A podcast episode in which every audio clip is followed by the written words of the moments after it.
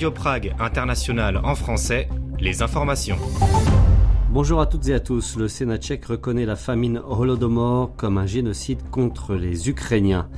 La presse tchèque se penche sur le patrimoine immobilier d'Andrei Babiš en France et puis fécondité en hausse en République tchèque. Le Sénat reconnaît la famine provoquée artificiellement dans les années 1932 et 1933 en Ukraine comme un crime épouvantable de génocide contre le peuple ukrainien et contre l'humanité. C'est ce qu'indique la résolution adoptée mercredi par les sénateurs tchèques. La Chambre haute y a fermement condamné ce crime contre le peuple ukrainien et honoré la mémoire des millions de victimes de la famine en Ukraine. Je salue la décision du Sénat de la République tchèque de reconnaître l'Holodomor comme un génocide des Ukrainiens et remercie mes amis tchèques pour la victoire de la vérité et l'instauration de la justice historique, la punition de tous les crimes passés et présent de la Russie est inévitable, a indiqué sur Twitter en tchèque le président ukrainien Volodymyr Zelensky. Selon Denik N, le patrimoine du candidat présidentiel dans le sud de la France est plus important que celui révélé dans les Pandora Papers. En plus de la demeure Château Bigot, Andrei Babiš, l'ancien premier ministre, posséderait huit autres villas, maisons et terrains à travers ses sociétés. En plus d'un domaine à proximité immédiate de la ville de Mougins, Andrei Babiš posséderait une autre villa avec piscine sur la colline opposée. Le journal tchèque rappelle que le parquet financier français enquête toujours sur les circonstances dans lesquelles Andrei Babiš a acheté certaines de ses propriétés. En raison d'une pénurie de médicaments sur le marché, notamment de médicaments contre la grippe pour les enfants comme le Nurofen, le ministère tchèque de la Santé a organisé une commande d'urgence dont une partie devrait arriver avant Noël. Les pharmacies manquent de médicaments contenant de l'ibuprofène depuis des semaines et des antibiotiques et des collyres sont indisponibles ou en quantité insuffisante. De nombreux parents d'enfants malades essaient de les acheter sur Internet ou partent même à l'étranger pour en acheter selon l'agence Tcheteka. Le ministre de la Santé Vlastimil Valek a déclaré que le ministère n'était pas à blâmer, soulignant que la pénurie de médicaments était un problème mondial. La fécondité a augmenté en Tchéquie et est la plus élevée depuis 1992 avec un taux de 1,83 enfants par femme. L'année dernière, la République tchèque figurait même parmi les pays ayant la fécondité la plus élevée d'Europe. C'est ce qu'a rapporté ce jeudi le bureau tchèque de statistiques CSU. Au tournant du millénaire, la Tchéquie était pourtant l'un des pays à la fécondité la plus faible. En 1999, selon les données du CSU, le taux était de 1,13 enfants. Malgré l'augmentation de la fécondité, la population de la République tchèque n'augmente que grâce à l'arrivée d'étrangers. Un mot également euh, pour vous dire que la Commission européenne vient d'approuver euh, le mm, médicament qui s'appelle Pluvicto du laboratoire suisse Novartis pour le traitement des patients atteints d'un cancer de la prostate. C'est la chercheuse tchèque Martina Benešova et ses collègues du Centre allemand de recherche sur le cancer de Heidelberg qui sont à l'origine de ce médicament Pluvicto déjà validé aux États-Unis par le FDA en avril dernier. Un mot sur la météo pour terminer avec, après les belles éclaircies de ce jeudi, le retour de la neige annoncé pour ce vendredi en montagne et à Prague aussi. La suite du programme, c'est juste après ça, on se retrouve pour le podcast Dialogue Paris-Prague.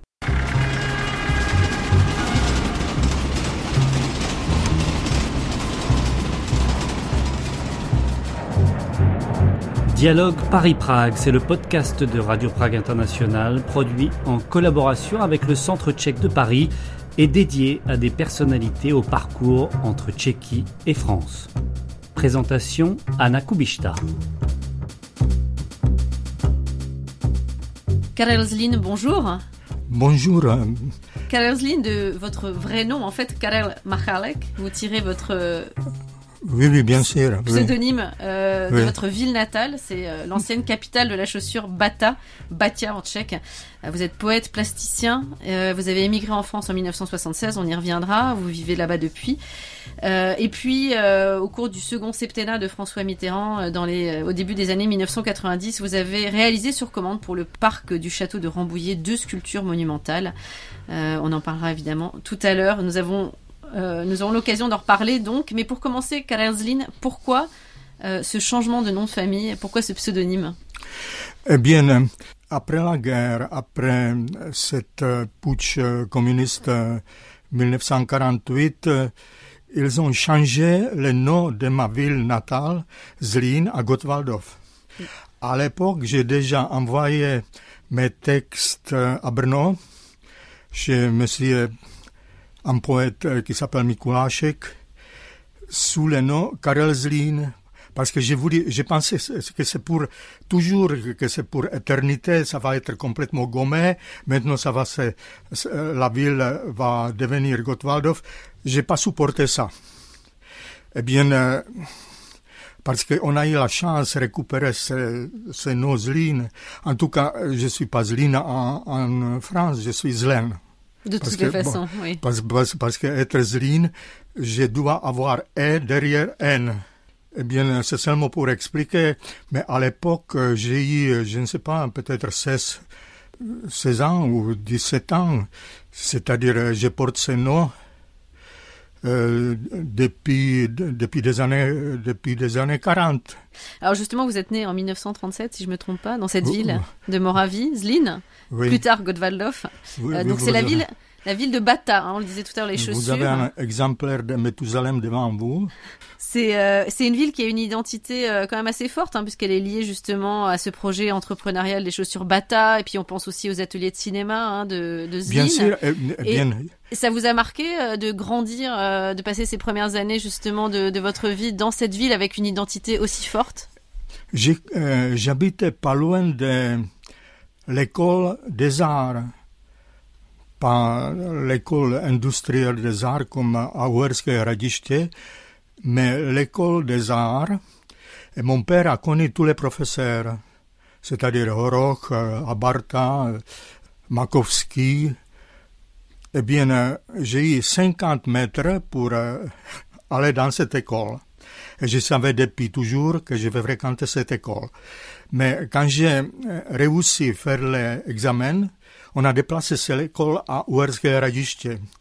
Euh, J'ai beaucoup regretté parce que bon, euh, c'était un bâtiment beaucoup plus agréable que le bâtiment que j'ai fréquenté à.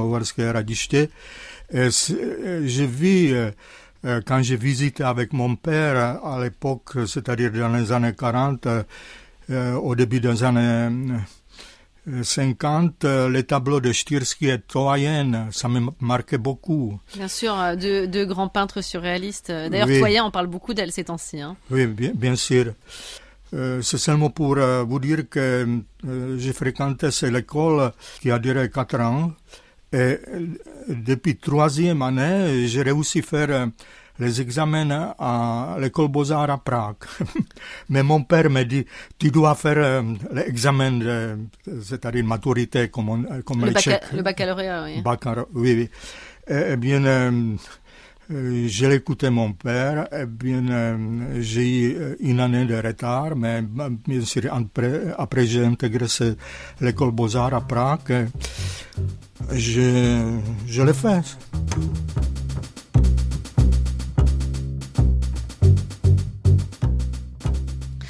Et, d'où venait, euh, on va dire, votre envie de créer? Est-ce que c'était quelque chose qui était en vous depuis euh, le, le- votre plus jeune âge? Euh, Depuis cinq ans, j'ai observé mon père parce que mon père a été euh, employé. Il a gagné ch- chez Bata une affiche qu'il a créée dans les années 30. Bon. Et mes parents, ils ont habité Prague, mais ils se sont déplacés à Zlín. C'est comme ça que vous êtes né, Asline. Oui.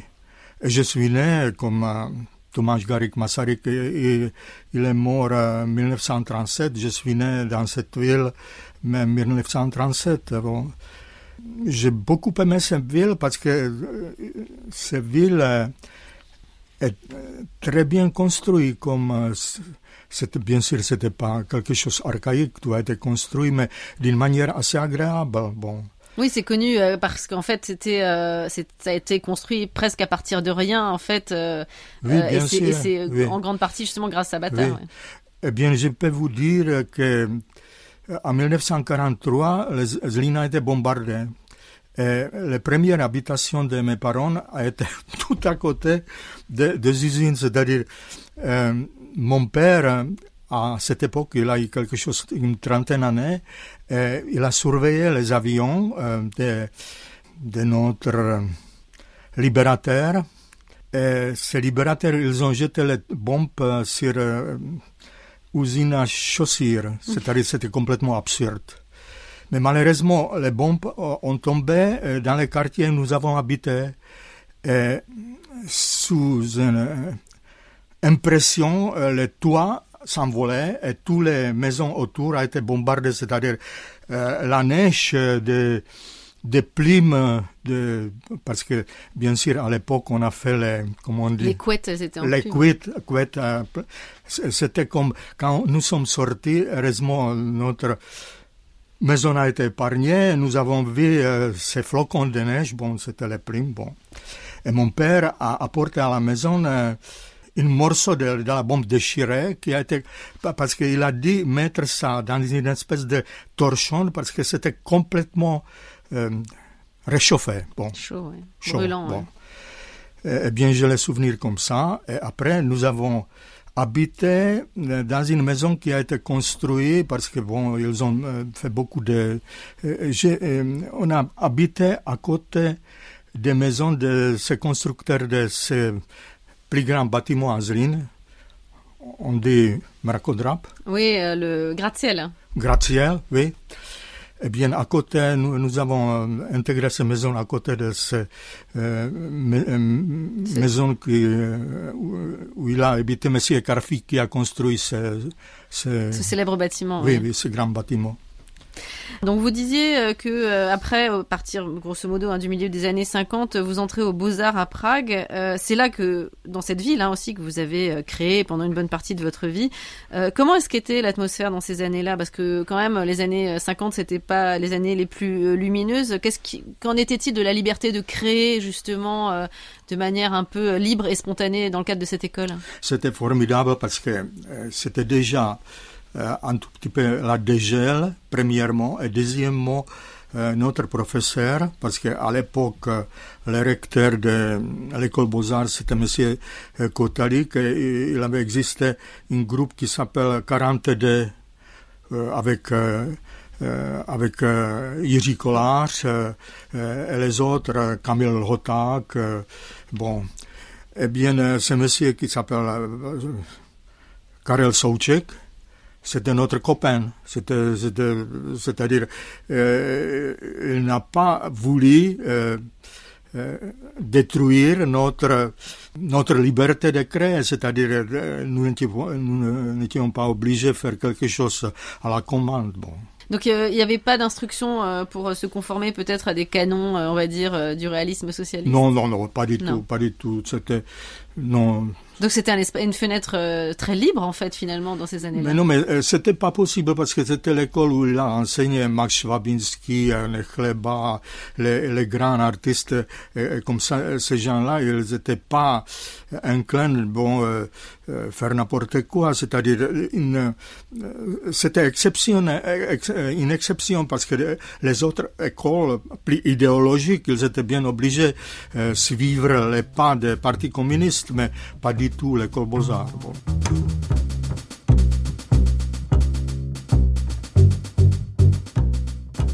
Peut-être un, petit mot sur euh, justement, vous, vous avez dit euh, que c'était un peu déjà quand même la période de dégel. Là, on pense euh, notamment évidemment aux années 60 qui sont très liées évidemment au, cinéma tchécoslovaque, etc. Quelle était un peu l'atmosphère de, de, cette époque-là bah, On doit dire que c'était formidable parce que premièrement, on, euh, était jeunes. J'ai à l'époque 19 ans. Bon, eh bien, euh, j'ai les, j'ai les bons souvenirs. Euh, l'école a été présentée, euh, fréquentée par euh, cette metteur en scène, une dame qui s'appelle Khitilova, Viera Khitilova, bon. Qui est la réalisatrice des Petites Marguerites, oui. Oui, oui, oui, oui. Et bien, bien sûr, nous avons sympathisé avec les philosophes, c'est-à-dire parce que nous étions obligés une, une journée de la semaine consacrée à, au service militaire. Comme ça. Obligatoire, oui. Obligatoire. On n'était pas obligé de rester deux ans, on a fait seulement une année bon, de service militaire. Je répète, c'était assez agréable, mais tout le monde qui a vécu à cette époque-là un tout petit peu plus librement que les autres, il ne peut pas évoquer les souvenirs désagréables. Vous faisiez, euh, il me semble, partie du cercle de Jindřich Chalupetsky hein, quand vous étiez à Prague. Chalupetsky, oui, oui. Historien, critique et théoricien de l'art, quelles étaient vos relations? Alors, en 1976, vous êtes parti, euh, vous êtes parti en France. Pourquoi la France et comment? Dans quelles, euh, dans quelles circonstances?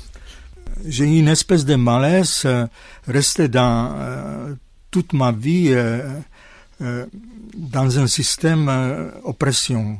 Et comme ça, je cherchais, je cherchais à m'évader.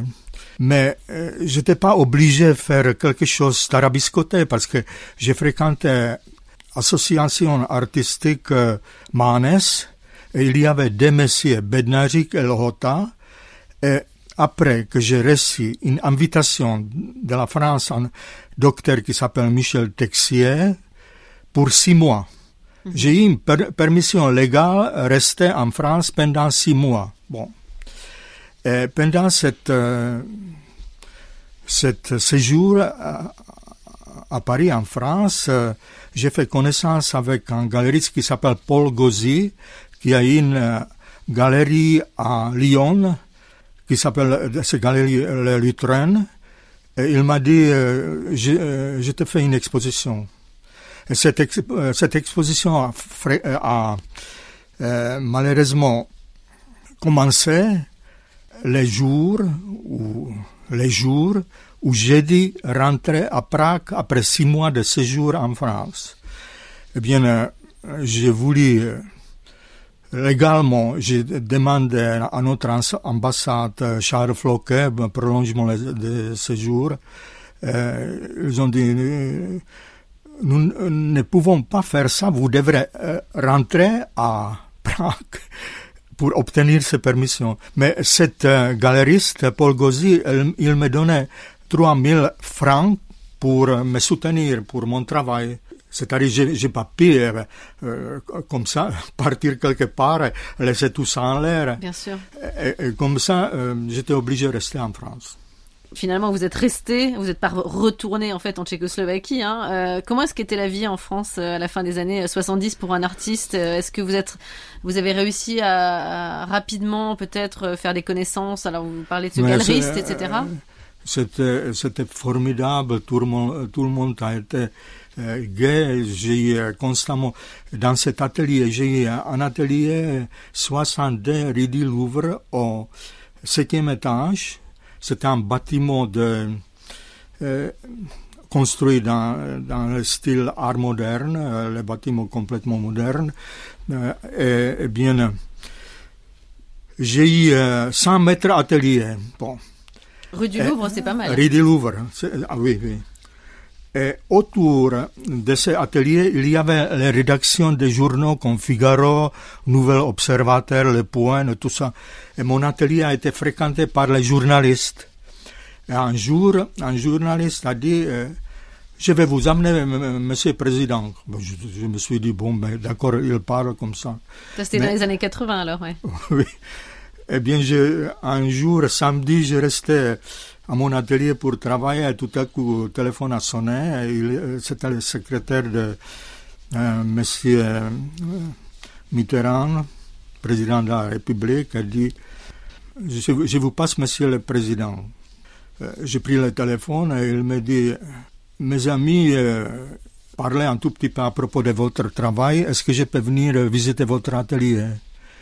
Il est venu dans mon atelier et à l'époque, pour possibilité de survivre, parce que j'ai pas pu continuer à faire l'art informel en France, parce que euh, euh, depuis le début j'ai essayé un tout petit peu, mais- les Français, qu'ils n'ont pas euh, compris cette expression qui a été complètement, pour nous, qui nous étions obligés d'être enfermés sans possibilité de sortir, c'est-à-dire qu'est-ce que c'était euh, comme art?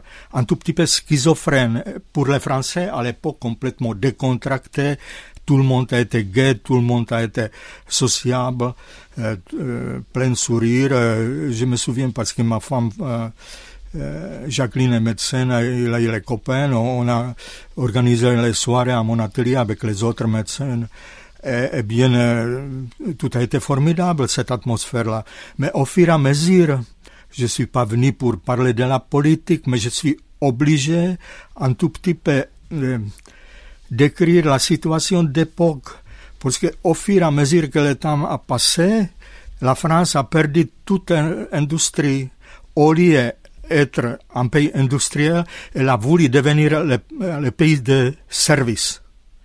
C'était complètement à côté de la plaque parce que c'était des gringolades dans tous les domaines. Et malheureusement, c'est comme ça.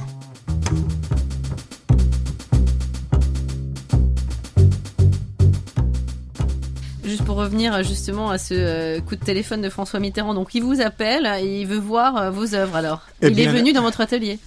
Eh bien, oui. Quand j'ai terminé cette période, essayer montrer aux Français c'est l'art pragois, informel. Je me suis dit, bon, tu dois faire quelque chose qui est compréhensible. À l'époque, j'étais jeune, j'ai fait quelques amis, les portraits, quelque chose comme ça. Monsieur Mitterrand, quand il a vu ça, il m'a amené sa fille Mazarine, à l'époque, elle a eu 8 ans. Eh bien, j'ai dessiné Mazarine, et Mazarine a dessiné moi, c'est-à-dire le dessin de Mazarine. Eh bien, euh, il m'a demandé à l'époque faire le portrait de Mazarine. Après, il a voulu une buste en bronze, parce que bon, euh, je me suis débrouillé pour euh, fréquenter une fonderie qui s'appelle la Fondation de Coubertin, c'est une quarantaine de kilomètres de Paris. C'était ancien château de l'été de la famille de Coubertin. Il y avait un formidable château du XVIIIe siècle et la ferme. A, tout a été, euh, tout, a été transformé. transformé. Euh, on a ajouté, on a construit une fonderie. Je dois dire la vérité, c'était pas seulement qu'il qu'il est venu une fois à mon atelier, mais je suis plusieurs fois, euh, je me suis rendu plusieurs fois à Élysée, et il s'est rendu plusieurs fois, et comme ça j'ai pu parler, j'ai pu obtenir ses commandes. J'ai fait des sculptures parce qu'après j'ai fait architecture anthropomorphe, c'était aussi une sculpture euh, qui a resté à la fondation de Coubertin, mais c'était une, euh, une sculpture qui a été, qui a été commandée par M. Mitterrand pour le palais, palais Élysée. Ah. Vos œuvres, elles s'inspirent euh, beaucoup de l'Antiquité, hein, de pays comme euh, l'Égypte. Euh, d'où vient ce goût pour l'Antiquité? Qu'est-ce qui vous fascine dans cette histoire antique? Eh bien, c'est étroitement lié avec notre passé culturel. Parce que c'est pas seulement en France, vous avez les, les peintres, les sculpteurs, vous avez les peintres comme euh, euh, comme Baltis qui a été directeur de la Villa Médicis. Si vous regardez les tableaux de Baltis, ils sont assez classiques. Parce que M. Mitterrand, quand il s'est installé au palais Élysée, excusez-moi que je parle comme ça, mais il a évacué tous les tableaux qui a été installé par M. Pompidou et il a mis Balthus au lieu les tableaux contemporains euh, choisis par M. Pompidou parce que euh, M. Mitterrand, quand il a une vingtaine d'années, euh, quand il a fait les promenades à Paris, il a vu euh, en 1934 euh, la première exposition de, de Balthus.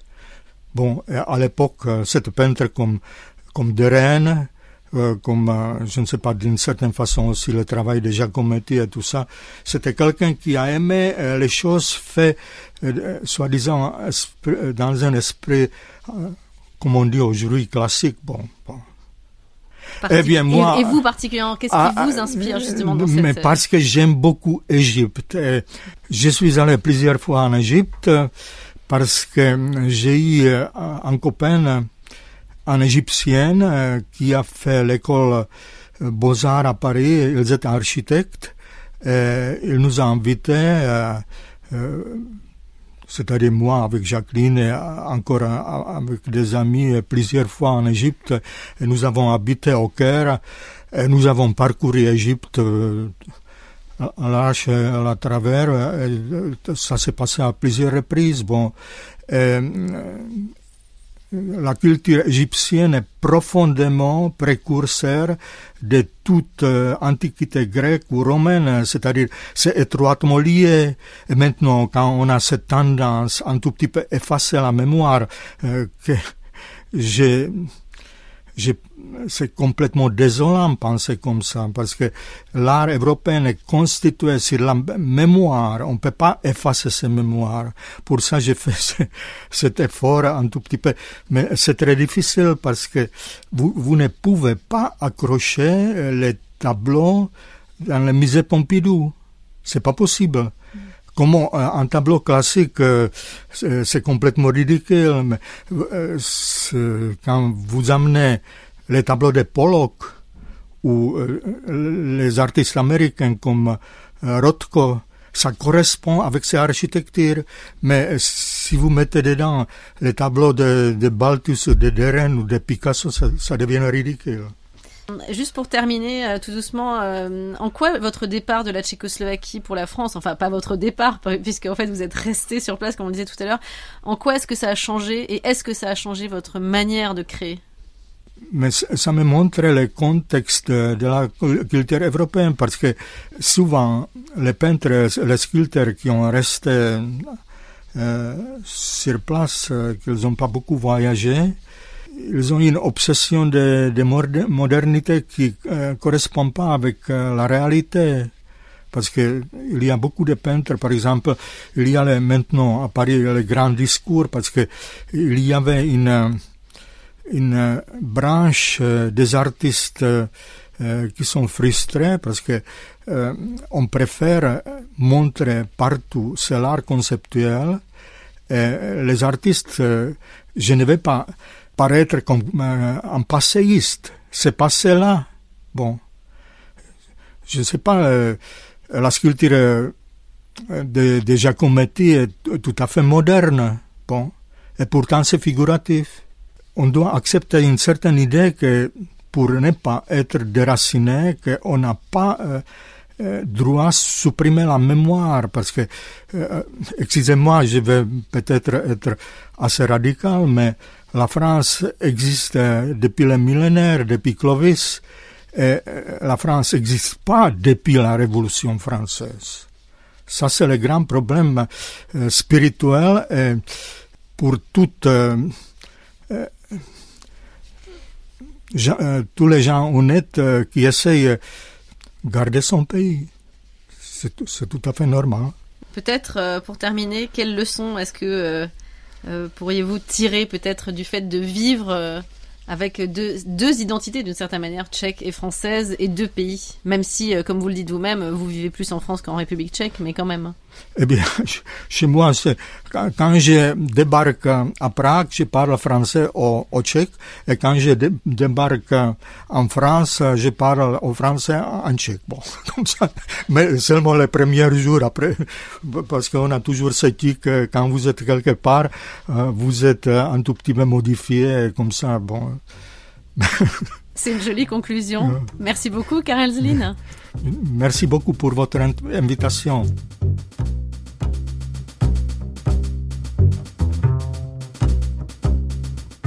Dialogue Paris-Prague est un podcast de Radio Prague International produit en collaboration avec le Centre tchèque de Paris à l'occasion des présidences européennes assurées successivement par la France et la Tchéquie en cette année 2022.